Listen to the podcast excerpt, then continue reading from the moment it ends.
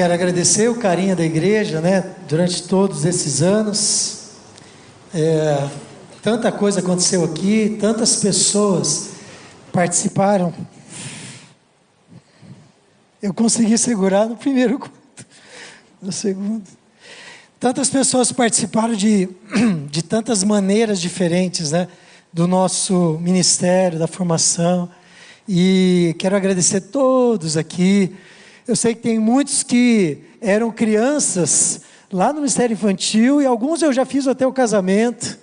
Logo, logo vou fazer o casamento dos filhos. Já pensou? Estou ficando velho, né? o tempo está passando. E, e nesse momento a gente está nessa mudança. Eu queria contar com vocês, com a oração de todos vocês, porque é uma mudança completa. Né? A gente está mudando para uma cidade bem menor, uma cultura completamente diferente, uma igreja diferente. Claro que nós somos irmãos e o mesmo Deus daqui é o mesmo Deus de lá, mas essa mudança é radical. Até os eletrodomésticos têm que mudar, porque lá é tudo 220, então, então tudo novo, né? A Letéia gostou dessa parte de ter tudo novo, né? Geladeira nova e tudo mais mas é uma bênção a gente poder seguir naquilo que a gente entende ser a vontade de Deus. E é justamente sobre isso que eu queria falar hoje, porque essa é uma tensão que existe na vida de cada pessoa, cada cristão. Fazer a vontade de Deus, descobrir a vontade de Deus. E eu queria ler um texto com vocês que está em Romanos, capítulo 12, versículos 1 e 2, que fala um pouquinho sobre isso, e eu quero meditar com vocês em vários outros textos da palavra também, mas o que eu quero trabalhar aqui hoje é o, o processo que nós usamos, não só dessa vez, mas em outras situações, para tomar decisões um processo simples, porém um processo profundo. Que está aí, você, todos pegaram o papelzinho na entrada? Quem não tem, levanta a mão, porque eu vi que tem alguém entregando. Ó, levanta a mão, pessoal da recepção. Tem bastante gente com mão levantada.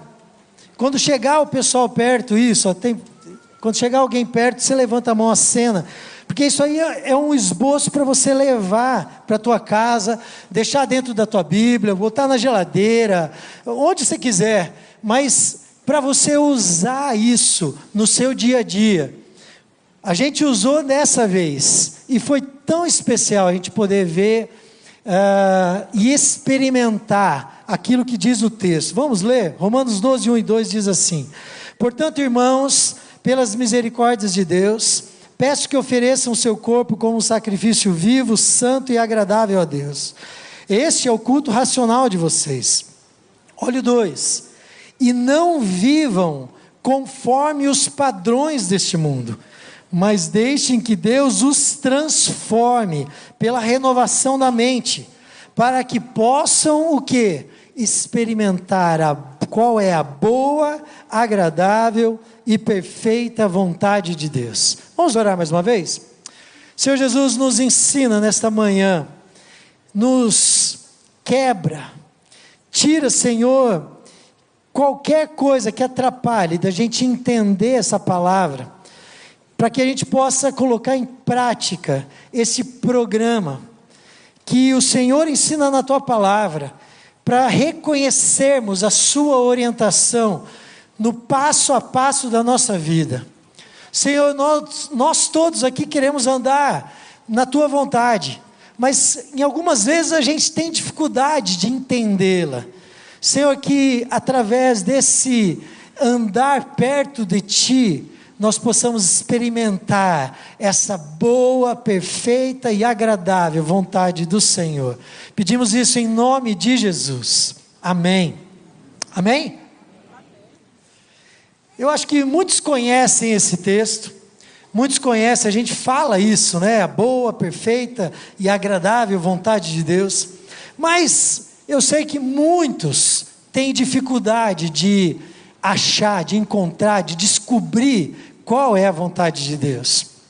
Eu vejo muitas pessoas falando: olha, pastor, eu preciso tomar uma decisão, eu tenho uma oferta de emprego, eu não sei se eu vou, se eu não vou, se eu fico, se eu vou, e estou tá tendo, tendo dificuldades de descobrir qual é a vontade de Deus. Só que quando a gente ouve isso, a minha impressão é que parece que Deus esconde a vontade dele dos seus filhos. E a gente tem que ficar procurando. Vamos lá, vamos procurar, vamos procurar. Vamos... Eu pergunto, faz sentido isso? Não faz sentido nenhum.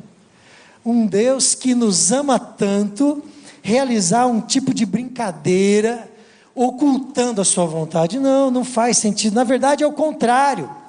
Deus escancarou a vontade dele através da palavra de Deus, através do seu filho Jesus, que é a própria revelação, ele escancarou. Jesus não ficou vivendo num deserto, ele ficou no meio do povo, ele ensinou, ele conviveu, porque ele queria mostrar para a gente qual era a vontade dele. Agora, sabe qual que é o problema?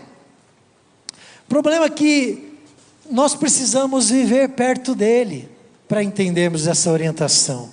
E hoje, são poucos os cristãos que decidem pagar o preço de viver esse relacionamento íntimo com Deus.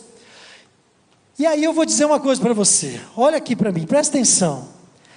Não adianta você viver uma vida distante do Senhor como se ele não existisse. No seu dia a dia, você vai trabalhar, vai estudar e vive a semana inteira como se ele não existisse. Vem aqui no domingo dar um oizinho, quando sai fala tchau, Deus, até semana que vem. Alguma coisa assim. Não adianta você fazer isso. E aí na hora do vamos ver, Ai, eu preciso descobrir a vontade de Deus. Vamos lá, abre a caixinha de promessa. E aí você pega um versículo, ou vamos sortear um versículo aqui. Vamos lá, vai, fecha o olho. Oh, aqui, vamos lá. Aí esse aqui. Não. Não adianta você fazer isso. Sabe o que isso vai mostrar para você? Que você é superficial e imaturo no seu relacionamento com Deus. Portanto, quando você tem uma decisão a tomar, você não precisa de um processo de adivinhação ou algo parecido. Não, basta que você examine a orientação que Deus já tem dado a você. Talvez você esteja pensando agora assim, mas pastor, tem tantos exemplos na Bíblia de coisas assim. É verdade. Se a gente olhar no Velho Testamento, os profetas foram homens que falaram coisas, mensagens de Deus para o povo, quando o povo nem estava buscando. Por que, que ele não poderia mandar um profeta? Ele pode mandar, pode. Havia o Urim e o Tumim, que eram uma espécie de dado que as pessoas, os sacerdotes jogavam para saber sim ou não de Deus. Havia os sonhos que Deus dava, e a gente tem vários exemplos disso na palavra de Deus, sinais Gideão pediu o sinal, lembra? Da lã molhada ou da lã seca. Havia tudo isso lá no Velho Testamento. Nós temos esses sinais. E Deus pode usar isso hoje? Pode. Claro que pode. A questão é você buscar e depender disso para entender a vontade de Deus. Esse é o problema. Sabe por quê? Quando a gente olha no Novo Testamento, a única e a última vez que algo parecido é usado é no capítulo 1 de Atos. Quando os discípulos precisavam descobrir, precisavam decidir entre José e Matias quem seria o décimo segundo discípulo. E então eles lançam sortes e a sorte recai sobre Matias. Agora, isso acontece antes do quê? O que, que acontece no capítulo 2? o derramamento do Espírito Santo.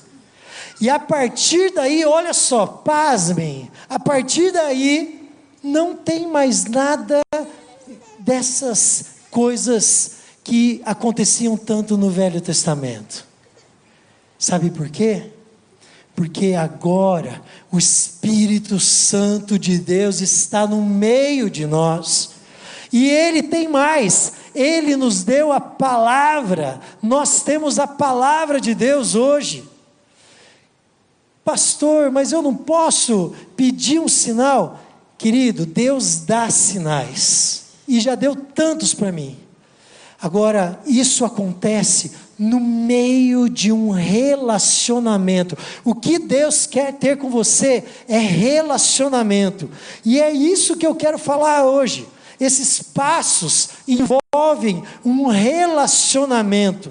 Não é uma maneira, um ritual para você adivinhar a mente oculta de Deus. Não. O que eu quero ensinar hoje aqui é um relacionamento profundo, íntimo, próximo do Senhor, que faz você entender qual é a orientação dele para a tua vida. Então vamos começar. Qual é o primeiro passo para você entender essa orientação? O primeiro passo é você ler a Bíblia. Querido, não tem como um cristão viver debaixo da orientação de Deus sem conhecer a palavra de Deus. Por isso que a gente vê às vezes, não sei, você já talvez já viu vídeos de povos não alcançados recebendo a Bíblia e eles dando pulo de alegria, pessoas que a gente ouve falar que tinham folhas da Bíblia, partes rasgadas, e eles vibravam com aquilo. Por quê? Porque isso eles entenderam que aquilo ali os ajuda a compreender quem é Deus, compreender a sua revelação e compreender a orientação que ele tem para cada um de nós. Eu tenho certeza que você quer ser sábio. Você quer tomar decisões sábias. Eu vou dizer uma coisa, não, presta atenção aqui. Não tem como você ser sábio se você não conhece a Bíblia. Esqueça. Para tudo o que você está vivendo e volta ao início. Ai, pastor, mas demora. Demora. Talvez daqui um ano ou dois, você começando hoje, você vai começar a ter algum tipo de sabedoria, querido. Agora, não tem como fugir, precisa conhecer a palavra de Deus. Olha o que diz 2 Timóteo 3, 6. Toda a escritura é inspirada por Deus e útil para o ensino, repreensão, correção e educação na justiça. Eu quero dizer que nada dessas quatro bênçãos você vai ter se você não conhecer a tua palavra, a palavra de Deus, a tua Bíblia, que você carrega aí com você, ou está lá em algum cantinho esquecido da tua casa. Deus ensina, Deus corrige, Deus repreende, Deus educa na justiça você através da Sua palavra. Agora, pastor, eu leio e não entendo. Ah, eu sei, às vezes não é tão simples. Por isso, quero dar algumas dicas aqui. Primeira, aprenda a interpretar a Bíblia. Veja o contexto da Bíblia. Sabe o que é o contexto? É o que, você, o que vem antes do texto que você está lendo e o que vem depois. Não pegue um livro. Tem gente que fica garimpando textos. Não, não faz isso. Fala assim: eu vou ler um livro todo. E leia Marcos, João. Leia o livro todo, porque o livro tem unidade. Quando você entende o livro todo, o porquê, para quem foi escrito, isso te ajuda a entender o que está escrito em cada parte desse livro. Procure entender que você não pode ficar alegorizando. Você vê lá um texto da Bíblia, ah, isso aqui deve significar isso. Não, se não está escrito, você não pode tomar essa decisão. Ah, eu vou, eu acho que quer dizer isso. Não, presta atenção no que estava escrito. Não fique inventando coisa. Por último, para interpretar, é legal você ter várias traduções. Compra uma Bíblia na linguagem de hoje, uma nova Almeida, uma NVI, e você, quando for ler e estudar, leia nas várias traduções, não entendeu? Volta, vai em uma, vai em outra. Isso te ajuda. Segunda dica que eu quero dar: aprenda a orar enquanto lê a Bíblia. A Bíblia é um livro que precisa, é necessário entendimento espiritual. E aí você tem que ler em oração. Leia, ore antes, ore durante, ore depois, mas ore enquanto lê a Bíblia. Aprenda, terceira dica, aprenda a memorizar e meditar na palavra de Deus. Quando a gente memoriza, a gente é, é mais fácil a gente vencer as tentações. Você está vendo alguma coisa acontecer, você lembra de um texto bíblico, e aquele texto te ajuda, aquele texto te dá força, aquele texto te orienta. Medita na palavra de Deus. Sabe o que é meditar? Às vezes, a gente gasta tanto tempo com Deus orando, mas a gente só fala, fala, fala, fala, fala. Dá a impressão que Deus fala assim, viu? Eu quero falar um pouco, você não vai deixar? A meditação é quando você para para ouvir o que Deus tem para você.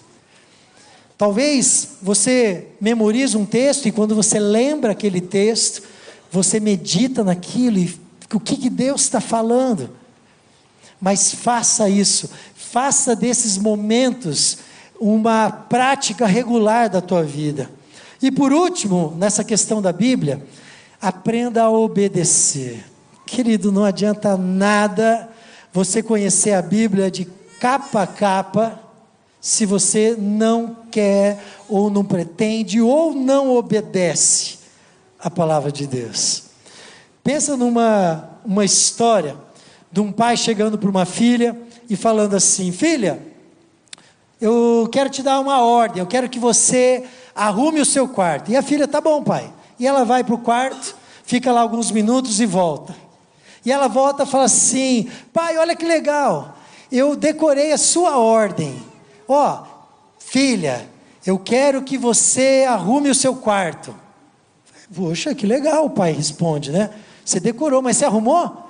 Ah, não, porque eu estava decorando. Né? Então vai arrumar o seu quarto. E a menina entra de novo dentro do quarto. Daí a pouquinho ela volta e ela volta cantando uma música. E ela fala assim, pai, olha que música linda. E ela começa a cantar a música, e a música fala sobre obedecer. E ela, ela canta a música, a música fala sobre uma filha que é obediente e que arruma o quarto, e ele fala, linda música. Agora, você já arrumou o seu quarto? E ela diz: Não, pai, não deu tempo, eu estava fazendo a música. E ele, filha, vai para o quarto, já está ficando nervoso. E a filha entra no quarto, fica mais alguns, algumas horas dessa vez, e ela volta com uma folha escrita. E ela fala assim: pai, você não sabe o que, que eu fiz. O que foi, filha? Eu tenho visto tantas filhas e filhos desobedecendo os pais, e eu fiz um estudo para ser levado a todas as células da igreja, para os pais darem, ministrarem aos filhos sobre obediência. Olha que legal. E o pai olha e fala: Nossa, é bom mesmo. Agora deixa eu fazer uma pergunta. Você arrumou o seu quarto? E a menina sai correndo. A gente pensa nessa historinha como algo trivial, só que isso é o que nós fazemos. A gente cantou coisas lindas aqui hoje, coisas da palavra de Deus. A gente ora a palavra de Deus. A gente ora as ordens de Deus. A gente decora. Só que a gente esquece do principal. Deus quer obediência. Ele quer que eu e você obedeça a Ele. Segundo passo, vamos em frente. O primeiro é o que eu demorei mais, tá? Fiquem tranquilos. Segundo passo, desenvolva um coração inclinado ao Senhor. O que, que é isso? Quando você começa a andar perto de Deus, Ele vai te moldando. É como se fosse uma forma. Sabe um bolo, quando você pega e joga a massa numa forma, e a forma, o bolo, vai ficar do tamanho exato, do formato daquela forma que você usou. Por quê? Porque é assim que acontece no bolo. Só que nós também usamos formas. Querido, se você vive sonhando, pensando, os teus desejos, suas motivações, os seus sonhos, está escrito aí no papelzinho, ó. Estão de acordo com o mundo, sabe o que o mundo faz? Ele informa você, ele, ele faz você ficar no molde dele, do mundo. E aí sabe o que acontece? Você começa a sonhar os sonhos do mundo, começa a desejar os desejos do mundo. O que Deus quer fazer, e Ele fala lá nesse texto que a gente leu em Romanos, Ele quer transformar. Ele quer assim: não vos conformeis com este mundo, não fiquem moldados por esse mundo, mas sejam transformados, usem o meu molde. Quando a gente anda perto de Deus, nós vamos ficando do jeito de Deus. Às vezes eu ouço pessoas falando que eu sou parecido com meu pai. A minha esposa às vezes fala isso, ó, oh, está parecendo o teu pai.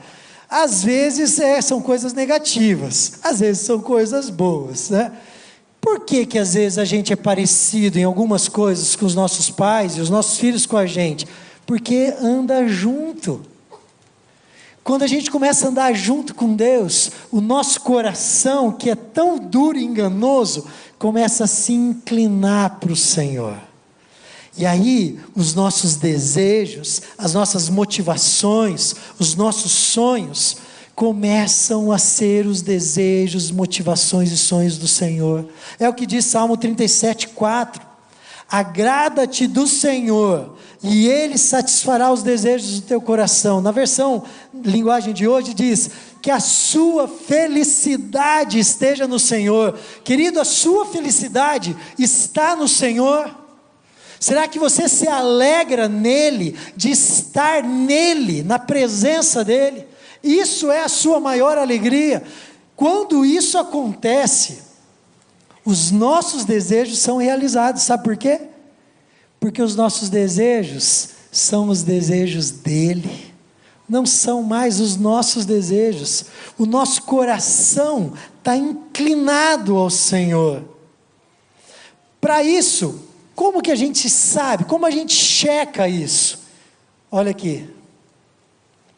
Uma coisa que eu não falei e é importante falar: esses passos precisam ser caminhados exatamente nessa ordem. Porque se você não tiver a base na palavra de Deus, como você vai checar, por exemplo, se o teu coração está inclinado a Deus ou não? Nessa hora você checa. Agora você checa porque você conhece a palavra de Deus. Você já está dando o primeiro passo. E aí o segundo passo fica mais fácil. Terceiro passo. Busque conselhos sábios. Provérbios 13, 20 diz: Quem anda com sábios será sábio, mas o companheiro dos tolos acabará mal. Sabe qual é o próximo passo? Você andar perto de pessoas sábias. Agora, onde elas estão? Quem são as pessoas sábias? Se o temor do Senhor é o princípio da sabedoria, onde estão as pessoas que são sábias? Aqui, na igreja. Quando você anda perto da igreja, querido, você tem uma grande bênção que são que é a sabedoria que existe nesse lugar. Pastor, mas a igreja tem tanto problema? Claro que tem. Tem um monte, porque nós somos gente. Mas o Espírito Santo tem liberdade para agir nesse lugar, a liberdade que ele não tem em outros lugares. E aqui ele vai ministrando, ele vai transformando, ele vai moldando, e pessoas que buscam a palavra de Deus, buscam viver, buscam ler, buscam decorar, meditar, são pessoas que você precisa chegar perto. Só tem que tomar um cuidado. Às vezes eu vejo pessoas que se tornam dependentes de outras pessoas. Isso não é bom. Sabe por quê? Sabe por que pessoas se tornam dependentes? Porque elas não conhecem a palavra de Deus. Foi direto para o segundo passo. Ah, não, dá muito trabalho ler a Bíblia. Eu vou lá na tia Maria, que faz uma oração forte, e eu vou lá e ela vai e profetiza sobre mim e está tudo certo. Sabe o que acontece? Você não consegue tomar decisões sábias. porque você não é sábio. Aí você tem que depender de pessoas sábias. A sabedoria que tem aqui na igreja é uma bênção. É uma benção. Eu mesmo vivi perto de pessoas aqui, como o pastor Pascoal, pastor Marcílio, pastor Nassif, desde quando eu cheguei aqui, tantos outros, tantos diáconos, tantos líderes em diferentes áreas, que um dia eu cheguei e falei assim: cara, me ajuda nisso. Eu não estou entendendo nada aqui, está difícil. E essas pessoas sábias me abençoaram. Só que, quando você entende a palavra de Deus, você pega conselhos, mas você dá um passo a mais. Você não fica dependente dessas pessoas.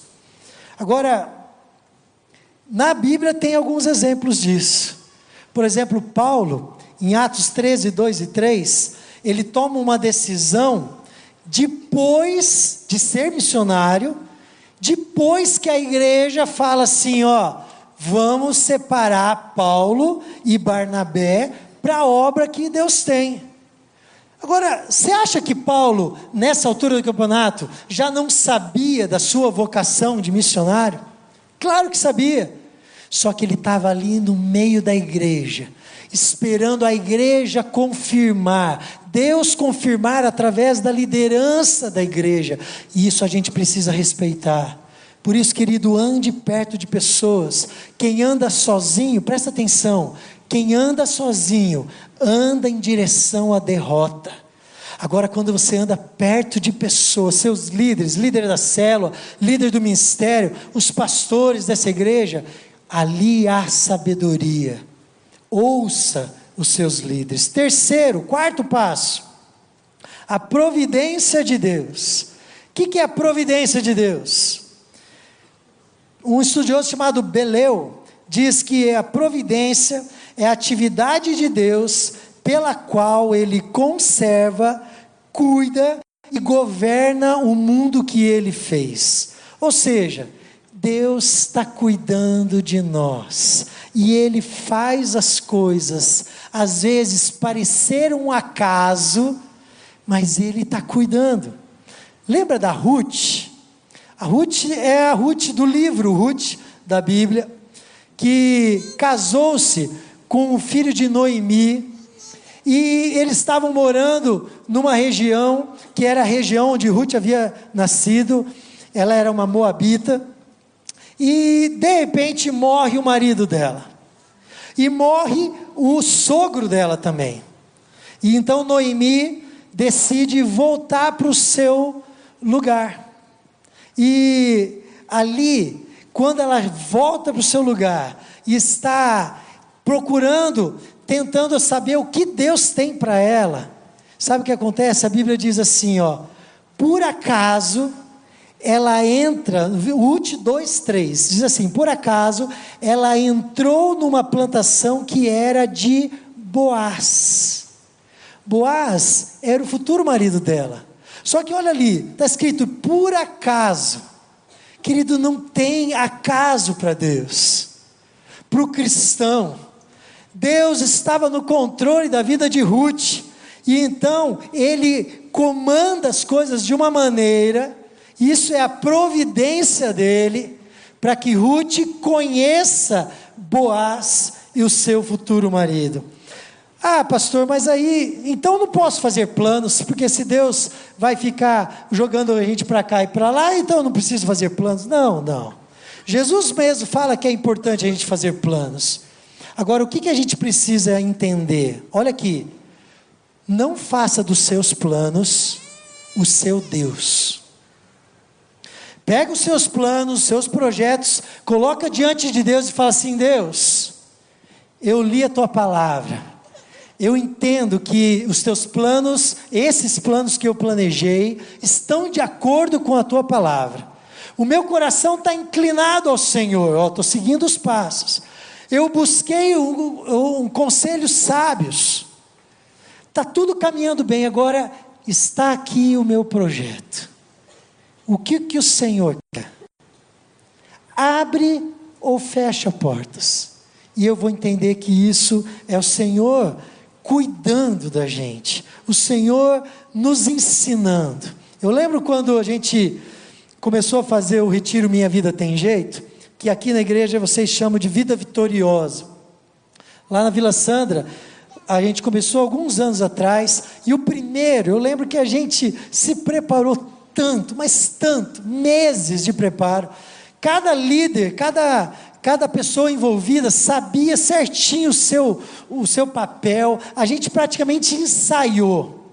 Quando a gente chegou lá, começou a chover, e o lugar que a gente estava era um lugar tão montanhoso que as pessoas começavam a escorregar. E aí a gente foi, deu tudo errado, aparentemente. Só que Deus usou aquilo para ministrar poderosamente. E foi um dos melhores retiros. Por isso, querido, quando aconteceu uma circunstância ruim, aparentemente ruim na sua vida, algo que não acontece, fica travado, Espera. É Deus cuidando de você. Não fique revoltado, não fique bravo. Deus está cuidando de você. Agora, por outro lado, Deus deu uma oportunidade. Como descobrir se aquilo é oportunidade de Deus ou não? Tem que estar de acordo com a palavra de Deus. Davi, certa vez, estava numa caverna e ele estava fugindo de Saul. E Saul queria matá-lo. E eles estavam em guerra. Então Davi se escondeu numa caverna com os seus soldados. E então eles estão lá quietinhos, de repente eles ouvem alguém entrando na caverna. Eles ficam quietos, vão ver, vão ver quem que é. E eles vão bem quietinhos. E sabe quem que tinha entrado na caverna? Sozinho. Saul.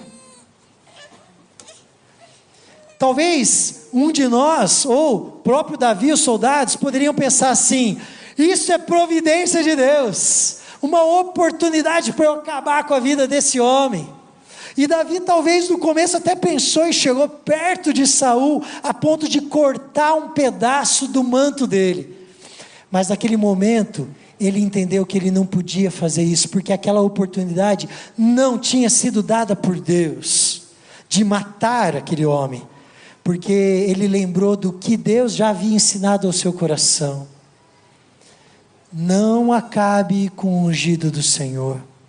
Querido, se veio uma oportunidade na sua vida, no momento que você estava até orando e pedindo, cuidado, veja se ela está de acordo com a palavra de Deus. Por isso que o número um é conhecer a palavra de Deus. Erram porque não conhecem as Escrituras. Você precisa saber, para saber se a providência é de Deus ou não. Quinto passo, estamos acabando. Bom senso. Olha só que interessante. Deus deu uma cabeça para a gente pensar. Deus deu inteligência, deu habilidades para cada um de nós. E é para a gente usar sim. Queridos, não vai cair na besteira de achar que toda vez que você precisar de uma revelação para tomar uma decisão, essa revelação vai acontecer de maneira espetacular. Não, não é assim. Algumas vezes acontece, e é uma benção quando acontece, mas outras tantas vezes você vai andar nesse caminho, nesse programinha, e nesse momento você vai falar assim: calma aí, melhor é eu tomar essa decisão. Paulo, por exemplo, em Atos 20, 16, diz assim: ó, Paulo tinha resolvido não parar na cidade de Éfeso para não ficar muito tempo na província da Ásia. Ele estava com pressa porque queria chegar a Jerusalém antes do dia de Pentecostes. O que, que ele usou aqui? A cabeça. Ele pensou: eu estou com pressa, preciso chegar em Jerusalém então eu não vou passar na cidade de Éfeso, ainda que seria uma boa passar. Mas ele decidiu não passar. Qual é o problema nisso? Nenhum. Se você estiver andando perto de Deus. Sabe qual que é o problema nisso? Esse, essa característica, olha aí, presta atenção, homens de negócio. Essa característica do bom senso é a principal característica que o mundo lá fora usa. Sabe qual é a grande diferença? Eles usam no primeiro passo. E aí eles dizem sim ou não, já baseados no que eles sabem. E nós cristãos não podemos viver assim. Porque o bom senso é importante, mas depois do que Deus já falou. Porque às vezes, sabe o que acontece? A lógica de Deus não é a lógica humana. A história de Ruth é um exemplo disso. Lembra que eu estava falando? A Ruth, o seu marido morreu, ela ficou viúva. E a Noemi, que era de Israel, também ficou viúva. A Ruth era de Moabe. Aí o que, que acontece? O que, que era a lógica humana? Noemi volta para o seu povo, porque as viúvas naquele tempo dependiam dos seus parentes para viver. Noemi volta para o seu povo. Ruth vai para onde? Fica no meio do seu povo. Se Ruth tivesse usado só o bom senso, ela teria falado para Noemi: Noemi, PT saudações, vai lá. Eu vou ficar aqui junto com meu pai, meus irmãos, porque eles vão cuidar de mim. Só que a lógica de Deus nem sempre é a lógica do homem que, que Deus havia já colocado no coração dela. Ruth, volta com Noemi. O povo não é seu, mas eu sou o seu Deus e eu vou cuidar de você. Então esquece o bom senso dessa vez. Faz o que eu estou mandando. E ela obedeceu. E o que aconteceu? Ela se casa com Boaz, tem um filho chamado Obed. E sabe quem é Obed? O vô de Davi. Já pensou? Que legal! Uma mulher que nem era do povo de Deus, se torna agora ancestral de Davi e de tudo mais. Querido, havia um plano de Deus ali. É a mão de Deus abrindo ou fechando portas. Por isso, o bom senso deve ser utilizado, mas depois de entender aquilo que Deus já havia falado. Por último, o último passo, qual é? A intervenção divina. O que, que, é isso? Vamos, vamos olhar para o planinho aí, ó. Tá com ele na mão? Vamos pensar que você conhece a palavra de Deus, você já você, você, e você analisou, você viu que aquela decisão que você precisa tomar está de acordo com a palavra de Deus. Está tudo bem. Ok, a segunda pergunta é: como é que está o meu coração? Será que eu estou indo atrás de dinheiro? Estou indo atrás de status, estou indo atrás de fama. Esses são os, os valores do mundo, os desejos do mundo, não são os nossos. E aí você olha e fala assim: não, o meu coração está bem, eu quero tomar essa decisão para glorificar a Deus. Terceiro, conversei com pessoas sábias e essas pessoas me orientaram, está tudo bem, continuo. Deus está me dando essa oportunidade, Ele abriu as portas, então vamos lá. Quarto, o bom senso, os meus dons, as minhas habilidades, a minha vocação tem tudo a ver com essa oportunidade. Então, vou caminhando. O que, que Deus pode fazer ainda? Ele pode botar o dedo e falar: ah, ah, eu não quero. Gente, nessa hora é tão difícil. A gente viveu isso alguns anos atrás, quando a gente tinha um sonho de ir para os Estados Unidos. A gente queria morar um tempo nos Estados Unidos, não para o resto da vida. A gente ia passar um ano ou dois, sei lá, alguma coisa assim. Eu lembro na terceira vez, as outras duas são semelhantes, mas não dá tempo de contar. Na terceira vez, deu tudo certo. A providência aqui, ó, as circunstâncias foram extremamente favoráveis estava tudo caminhando bem, tudo certinho. Na última hora, já tava, eu já tinha me matriculado, já tinha gastado um dinheiro pra, por aquilo. Deus chegou e falou assim: Ricardo, Aleteia, eu não quero que você vá. Botou o dedo dele. E aí? Queridos, nessa hora tem gente que se rebela, porque é tão difícil a pergunta é: por que, que não cortou lá atrás? Por que, que já não, não mudou meu coração? Não, ele, ele deixou a coisa aí. Porque ele tinha propósitos. Ele queria ensinar. E olha, presta atenção aqui. Quando ele faz isso, ele quer ensinar uma coisa: que a liderança dele na nossa vida precisa ser absoluta. Quando Abraão decidiu levar o filho Isaac lá para o alto do monte para sacrificar, ele não ficou perguntando, mas eh, Deus, tem certeza? É isso mesmo? Será que eu entendi certo? A liderança de Deus na vida de Abraão era absoluta. E Ele quer ser absoluto na tua vida também. Você não pode ter dois senhores. Se Ele disse não, é não. Se você não entendeu, espera. A gente levou alguns anos para entender esses três nãos. Mas a gente entendeu, né, Ali? Foi difícil, mas a gente entendeu. E hoje a gente pode ver, Deus, o Senhor tinha toda a razão. Os teus planos são melhores. E andar na tua vontade é bom, é perfeito e é agradável. Querido, eu quero convidar você a fechar teus olhos. A gente está começando o ano. Fique em oração agora. Começa a pensar nas decisões que você já tomou, que você tomou em 2018, nas decisões que você ainda tem que tomar, talvez você esteja no meio de uma delas. 2019, Deus quer que ele, ele quer ser absoluto em tua vida. Ele quer que você ande debaixo da orientação dele.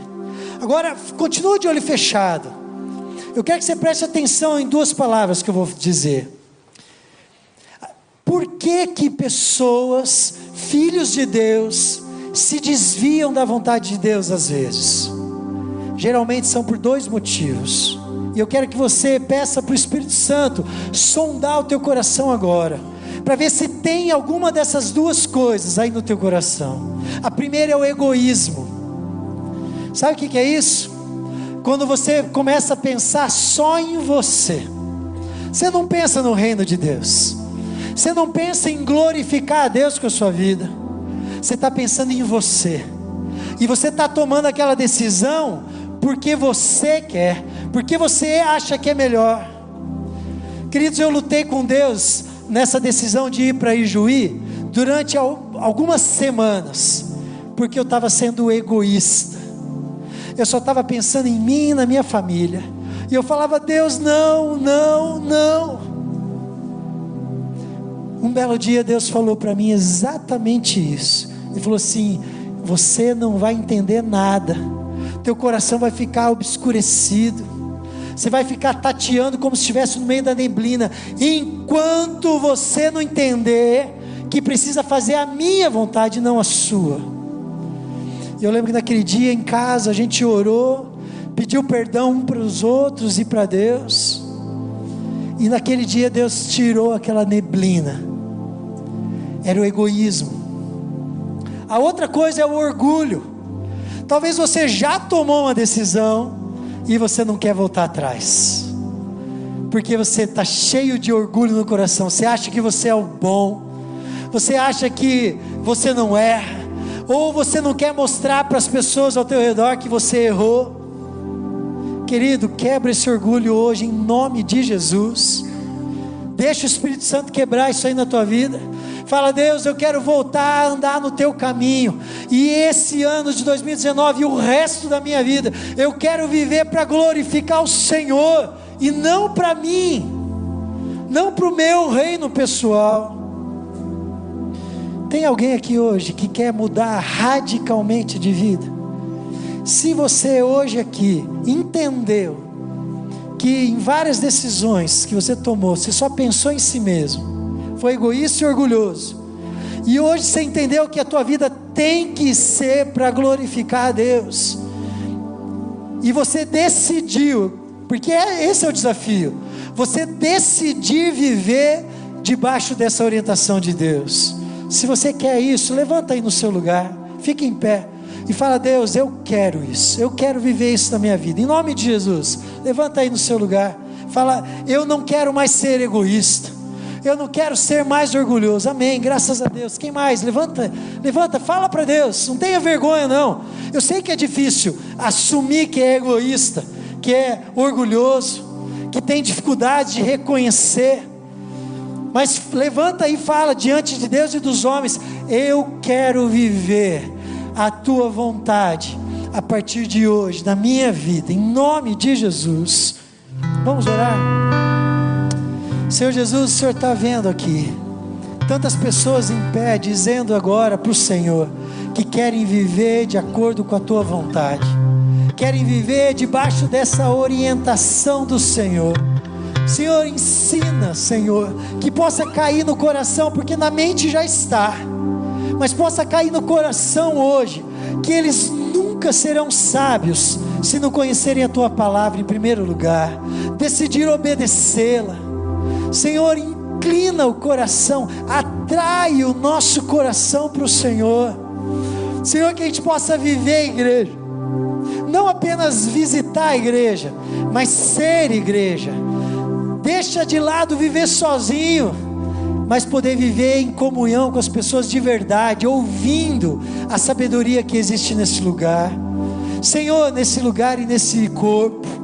Senhor, também nos ajuda a perceber as oportunidades, as portas abertas e fechadas, a tua providência. Senhor, nos ajuda a usar o bom senso. E quando o Senhor intervir, tira a nossa rebeldia, tira a nossa ira e coloca o nosso coração paz. E aquele sentimento gostoso de filho que diz: tem alguém que cuida de mim. Obrigado, Senhor. Coloca isso no coração de cada um aqui hoje. Nós pedimos isso no nome forte de Jesus. Amém. Amém.